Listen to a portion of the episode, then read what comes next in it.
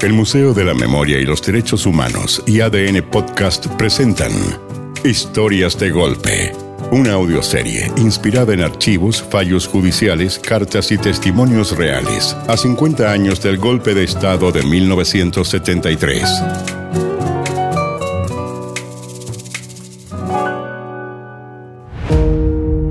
El capítulo de hoy. Mi nombre es Sofía, Marta, Uberlinda, María, Oriana, Raquel.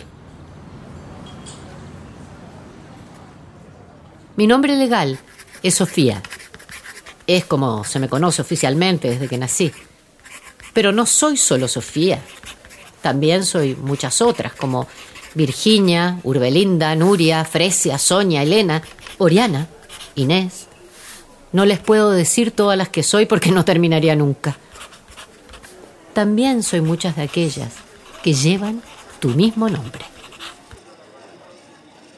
Fui una prisionera vieja, joven y muchas veces una adolescente. Viví en las ciudades grandes y también en los pueblos más pequeños y olvidados. Fui profesional y analfabeta ladrona y policía, patrona y empleada, virgen y promiscua. También soy la madre que escribió muchas cartas, infinidad de cartas, para saber qué había pasado con mis hijas e hijos. Pregunté por qué habían sido detenidos o cuándo las liberarían. Pregunté tantas cosas. Supliqué por noticias cualquier noticia, por pequeña que fuera. Y mientras escribí como Roxana, puse en venta mi televisor para ver si podía paliar en parte el daño y tener algo que comer hasta la próxima semana.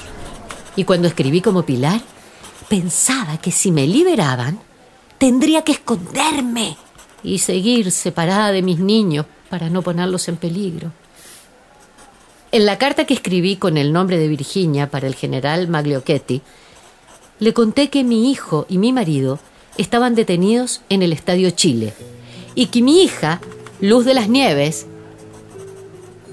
le dije al general, después que fue detenida, quedó en manos de cuatro desquiciados de bajo nivel intelectual, de una inmoralidad extrema. Mi hija les suplicaba y ellos sin ningún signo de sensibilidad ante sus súplicas, la sometieron a los vejámenes más increíbles, mientras la mantenían amarrada y con los ojos vendados. Como Urbelinda escribía al cardenal Silva Enríquez para que intercediera por mi único hijo hombre, el sustento de mi hogar. Detenido en Valparaíso, en el barco Lebu, bueno, por lo que me informó la Cruz Roja. Como Julia, agradecí a Carol Presley por la preocupación que existía en su país por el destino de mi hija Jacqueline, detenida el 27 de agosto de 1974. Llevo seis años buscándola. A la señora Lucía Iriar de Pinochet. Le conté mi verdad, apelando a que ella también es madre. Con dolor y angustia le relaté la verdad de mi Jorge Rubén. En agosto de 1974, dos carabineros, cuatro militares y dos civiles llegaron hasta nuestra casa a las cuatro de la madrugada. Jorge, resintiendo su trágico fin, se despidió de sus hijas de seis y nueve añitos antes de subir al furgón blanco y negro. Respetada y digna señora. ¿Podré saber las causas por las que mataron a mi hijo? Le pregunté en mi carta. A ver, señora, con todo respeto, le pido y le suplico como primera dama y primera mujer que representa a todas las madres de Chile, interceda ante su esposo, el excelentísimo señor presidente, para que ordene una amplia investigación y se aclare la muerte de mi hijo. Escribí humillándome como María Luisa para saber por qué. ¿Por qué? Escribí cartas estando prisionera en muchos rincones de Chile. Escribía en cualquier papel para mandarle noticias a mi familia. Algunas lograron salir ocultas como un tesoro por alguna compañera que obtenía la libertad. Muchas arrugadas hasta casi lo imposible para convertirlas en calugas y fuera más fácil disimularlas en alguna pertenencia. Otras porque algún conscripto, incluso unos pocos militares de mayor rango, se compadecían de alguna de nosotras. Pero la mayoría de esas cartas que lográbamos escribir fueron descubiertas y no llegaron nunca a su destino. Como prisionera tuve algunas pequeñas vías de escape para intentar olvidar lo que vivía. Como Teresa, hice piezas de ajedrez con pedacitos de jabón. Como Monique, le canté a mis compañeras, imitando a la Piaf. Je vois la rose. y mis compañeras me celebraban, me aplaudían y reían conmigo. y en esos breves, mágicos momentos lográbamos evadirnos de nuestras prisiones. Esos breves momentos nos permitieron a muchas sobrevivir. Como Cecilia Beatriz, nunca pude evadirme de nada. Han pasado muchos años y todavía sigo prisionera en mi aparente libertad, recordando una y otra vez todo lo que sufrí, lo que sufrieron mis padres,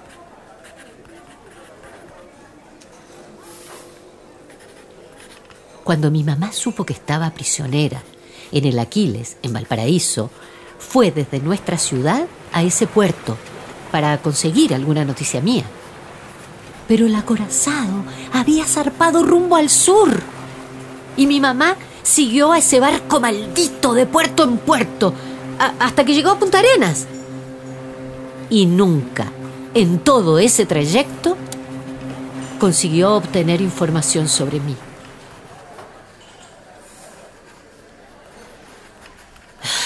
Como Ana, caminé, caminé y caminé incansablemente en una ciudad desconocida para tener noticias de mi marido.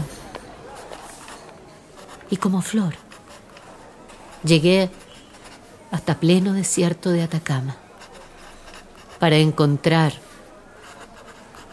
solo unos pequeños restos de huesos de mi hijo.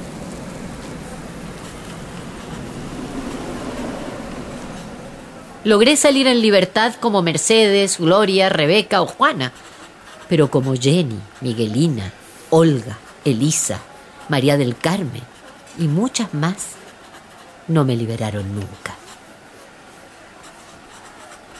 Como Magda partí a mi exilio en Dinamarca, como Carmen y Peggy llegué a Cuba, como Marcela a Polonia, y con esos mismos nombres u otros distintos, Llegué a Italia, Bolivia, Uruguay, Angola, Sudáfrica, México, Israel, Corea, la India y tantos otros países.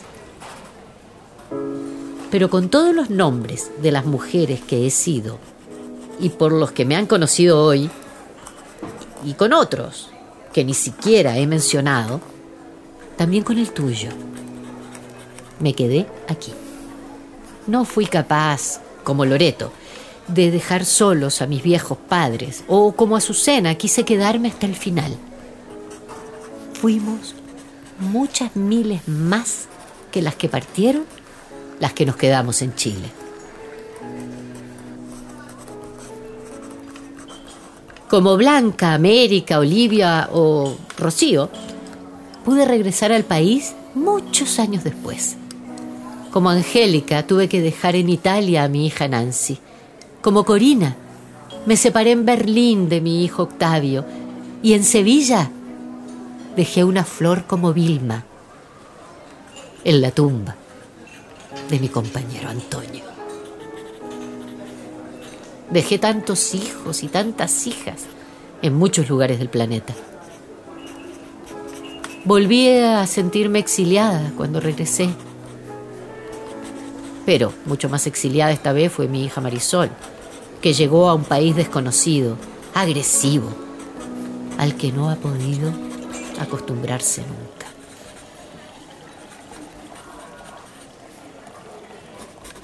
Pero, entre tantas sombras, tanta oscuridad, también hubo momentos luminosos, como el que les conté cuando fui Monique, o cuando reíamos con Condorito.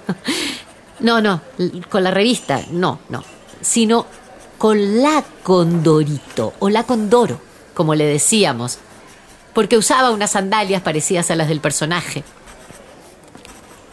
Cuando estuvo de cumpleaños le hicimos una fiesta. Yo tenía una naranja. una naranja. Era un tesoro incalculable que reservábamos para las embarazadas. Se la dimos a ella, junto a muchos otros pequeños regalos que pudimos hacerle. Ese día, la Condoro fue nuestra princesa de cuentos de hadas. También fui peruana, boliviana, brasileña, francesa, uruguaya y venezolana. Y como extranjera, le canté cumpleaños feliz a la Condorito el día que la celebramos. Como Cecilia Todavía me emociono al recordar ese día. Al, recordarla a ella. Como Oriana, Lucy, todas las demás y yo, Sofía, recuerdo el día que la Condorito llegó de la interrogación con la espalda morada, entera morada, las manos rotas, sangrando. la tratamos con suavidad para aliviarle una pequeña, mínima parte de su dolor. Y la Condorito nos miró a cada una y viendo la expresión de preocupación que teníamos, tuvo ánimo para sonreír y decirnos, fregaron al cóndor, chiquillas, pero no le cortaron las alas del alma.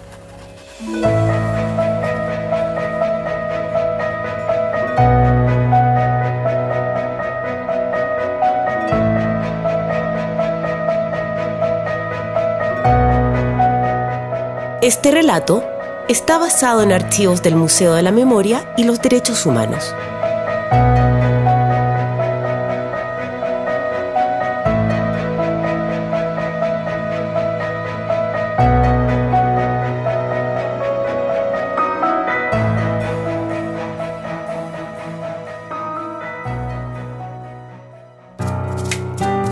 Este capítulo fue escrito por Arnaldo Madrid dirigido por Francisca Bernardi y Braulio Martínez, con la actuación de Liliana García.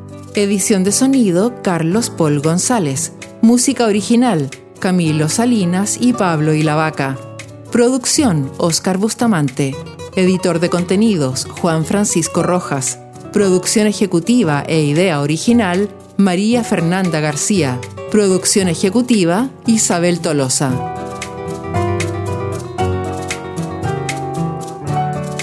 Historias de Golpe es un podcast producido por el Museo de la Memoria y los Derechos Humanos y ADN Podcast. Disponible en adn.cl, Podium Podcast y plataformas digitales como Spotify.